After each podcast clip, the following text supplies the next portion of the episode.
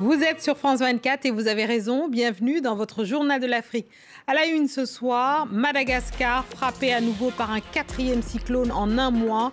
Plus de 30 000 personnes ont été déplacées dans six régions. Nous retrouverons notre correspondante sur place. Trois ans après, que devient le Hirak en ce 22 février, jour anniversaire du soulèvement pacifique et populaire algérien qui avait conduit à la chute du président Abdelaziz Bouteflika. Analyse à suivre d'Asni Abidi, politologue algérien spécialiste du monde arabe.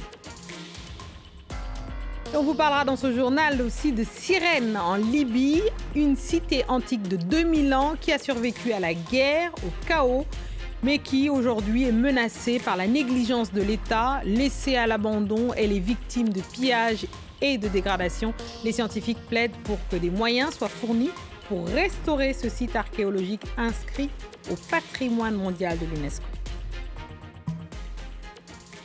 La tempête Mnati a frappé Madagascar après Anna, Doumako, puis Batsirai. La grande île a de nouveau été frappée. Plus de 30 000 personnes ont été déplacées dans six régions. D'importants dégâts sont à prévoir alors que certaines localités se remettent à peine du passage du dernier cyclone. Le récit de notre correspondante Gaëlle Borgia. Ce qu'il est euh, intéressant de noter, c'est que euh, la trajectoire du cyclone Emnati est quasiment la même euh, que celle du cyclone Batsirai qui a lourdement frappé Madagascar il y a un peu plus de deux semaines, à la différence que le cyclone Emnati est un peu moins violent, mais sa zone d'influence est très vaste, ce qui va occasionner des glissements de terrain, des inondations généralisées dans toute la zone d'influence, selon les prévisionnistes malgaches. Il y a euh, également un fort risque de marée euh, de tempête, c'est-à-dire que euh, les eaux vont monter avec des vagues déferlantes entre 6 et 14 mètres de haut par endroit, ce qui pourrait submerger certaines localités de la côte Est. Donc le sort s'acharne sur le littoral malgache. Je rappelle que la ville de Mananzar et la commune de Nusivark ont été presque entièrement détruites par le cyclone Batsirai. Aujourd'hui, les humanitaires sont toujours au chevet euh, des populations euh, sinistrées les plus modestes euh, n'ont pas les moyens d'acheter euh, des matériaux pour reconstruire euh, leur maison. Les bâtiments publics n'ont toujours pas été réparés ou réhabilités. Donc tout est très très lent. Le temps est comme figé puisque la ville de Mananzar ressemble à une ville de lendemain de cyclone. L'accès à la nourriture et à l'eau potable est toujours difficile et dépend de l'aide humanitaire. Et tout cela fragilise les populations et occasionne une augmentation du nombre de cas de diarrhée ou euh, de Covid-19, euh, par exemple. Et malheureusement, euh, l'arrivée du cyclone Emnati sera un nouveau coup dur pour les populations. Il y a un an, l'ambassadeur italien en RDC, Luca Atanasio, son garde du corps, Vittorio Lacovacci, et le chauffeur congolais qui les accompagnait, Mustapha Milambo, étaient tués par des hommes armés lors d'une attaque de leur convoi dans le nord à Goma. Les circonstances de cette embuscade restent opaques jusqu'à ce jour. La famille de Mustapha Milambo déplore que l'enquête patine et elle a tenu à lui rendre hommage ce mardi à Goma. Justin Kabumba les a rencontrés.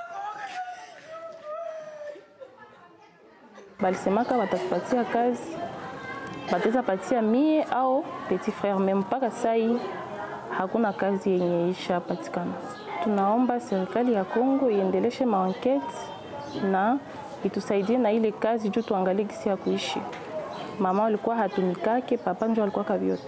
Lorsqu'il y a des assassinats pareils, donc euh, on promet toujours des enquêtes. Malheureusement, les enquêtes qui, qui n'aboutissent presque pas. Donc euh, nous faisons confiance à l'État congolais, espérons que cette fois-ci, euh, mais aussi avec l'implication de la communauté internationale, nous espérons que la lumière sera, sera donnée par rapport aux circonstances exactes de, de, leur disparition. Le bilan a été revu à la hausse sur l'explosion survenue dans une mine artisanale au Burkina Faso. 63 morts et plus de 70 blessés selon le procureur qui annonce en outre l'arrestation d'un suspect. Ce dernier risque des poursuites pour homicide involontaire, mais la cause exacte de l'explosion n'a pas encore été déterminée. On passe au Mali et à la déclaration de l'expert des Nations Unies, Alioune Tine. Ce dernier a noté une amélioration tangible dans le domaine sécuritaire, mais il note un climat délétère et un recul de la liberté d'expression. Alioune Tine a également mis en garde contre une bombe sociale qui se profile à l'horizon.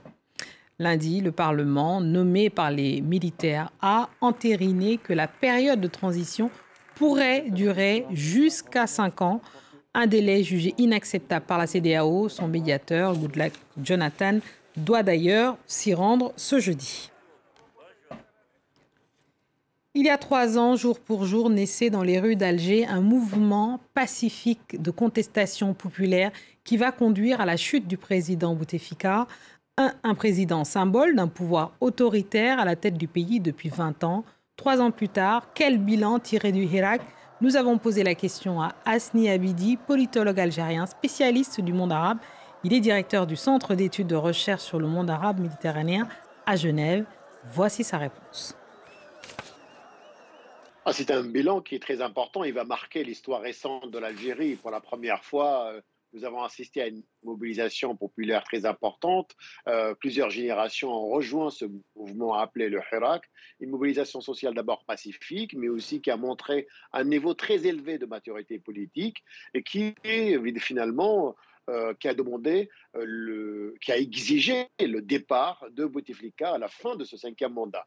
Évidemment, cette, cette exigence a réussi à fédérer tous les Algériens de, derrière ce Hirak. Il a poussé l'institution militaire, l'armée, à prendre position et à demander le départ de Bouteflika. Rien que ça, c'est-à-dire le départ de Bouteflika qui avait tous les soutiens, et bien sûr s'ajoute aussi à une certaine mobilisation très importante, montre finalement que le Hirak est un événement politique majeur dans l'histoire de l'Algérie. Mais alors, Monsieur Abidi, c'est toujours, c'est tout de même étonnant qu'un tel mouvement, vous l'avez rappelé, aussi puissant, n'ait pas pu engendrer de leaders politiques euh, forts, capables de capitaliser sur cette révolte et aussi, tout simplement, de changer la classe politique algérienne. Bah, ce mouvement, il avait malheureusement une vie courte parce qu'il a été rattrapé par cette crise sanitaire. Les animateurs de Hirak et les, marcheurs, d'une manière générale, avaient euh, bien sûr vu juste et, euh, euh, préférait plutôt faire cette euh, pause. Malheureusement, le pouvoir n'a pas fait de pause en matière d'arrestation et ce pouvoir a recouru finalement à, des méthodes répressives plus importantes que celles qui avaient prévalu sous Bouteflika. Il n'avait pas, c'est vrai, produit des leaders. C'est une force et une faiblesse. C'est une force parce qu'on sait très bien que tous les leaders ou toute tête qui dépasse finalement allait, allait être arrêtée.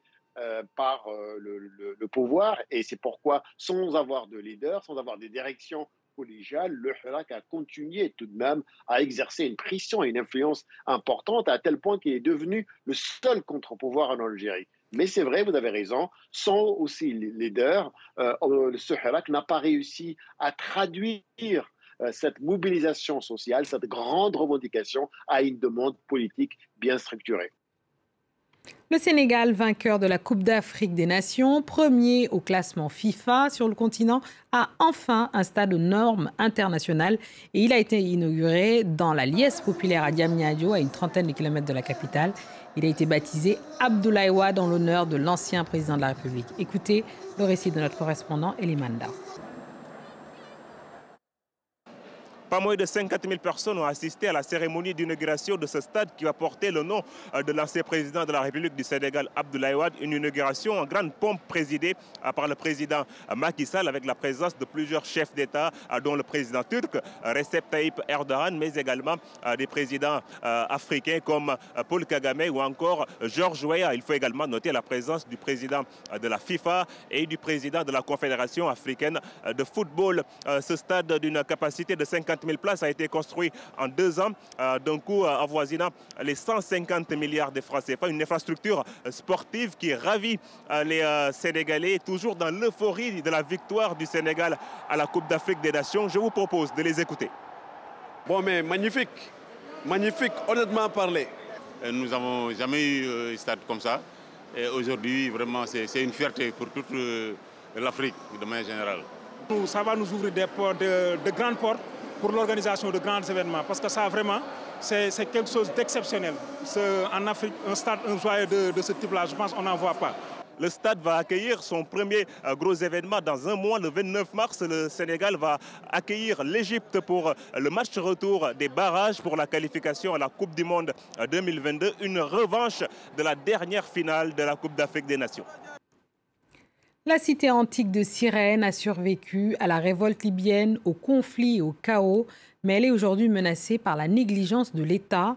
Laissée sans surveillance, elle fait l'objet de nombreux pillages et de dégradations. Les archéologues plaident aujourd'hui pour que l'État mette les moyens pour restaurer ce site archéologique. Laurent Bersécher. Sur les bords de la Méditerranée, au nord-est de la Libye, se dresse la cité antique de Cyrène. Construite il y a plus de 2000 ans par des colons grecs, ces ruines sont inscrites au patrimoine mondial de l'UNESCO. Mais à part ce petit groupe de touristes, le site est complètement désert. Franchement, c'est un endroit magnifique. Ça me fait du bien d'être là. Mais le site a clairement été négligé. Ça pourrait être une attraction touristique majeure. À l'image de nombreux sites archéologiques en Libye, la cité de Cyrène a été abandonnée par l'État. Ses murs sont recouverts de tags et ses colonnes délabrées n'ont pas été restaurées depuis des années. De nombreux artefacts ont également été pillés et trafiqués vers l'étranger. Pour l'archéologue et chercheur Fatih Al-Sahili, cette situation est le résultat d'années de négligence de la part des autorités libyennes. Nous n'avons pas de police ni de guide touristique. Personne ne protège les monuments. Aujourd'hui, j'ai perdu espoir. Les antiquités sont trafiquées, les terres sont divisées et vendues. Il n'y a pas de musée, ni à Benghazi, ni à Sabha. Embourbée dans la guerre, la Libye n'arrive plus à protéger ses richesses. Mais chercheurs et archéologues restent optimistes. Avec un peu de volonté et de moyens, la cité antique de Cyrène pourrait devenir une attraction touristique mondiale. Et c'est ainsi que nous refermons ce journal de l'Afrique. Merci à tous ceux qui nous ont suivis, et en particulier ceux de Cyrène à Goma, en passant par Manakare. Restez avec nous car l'actualité continue sur France 24.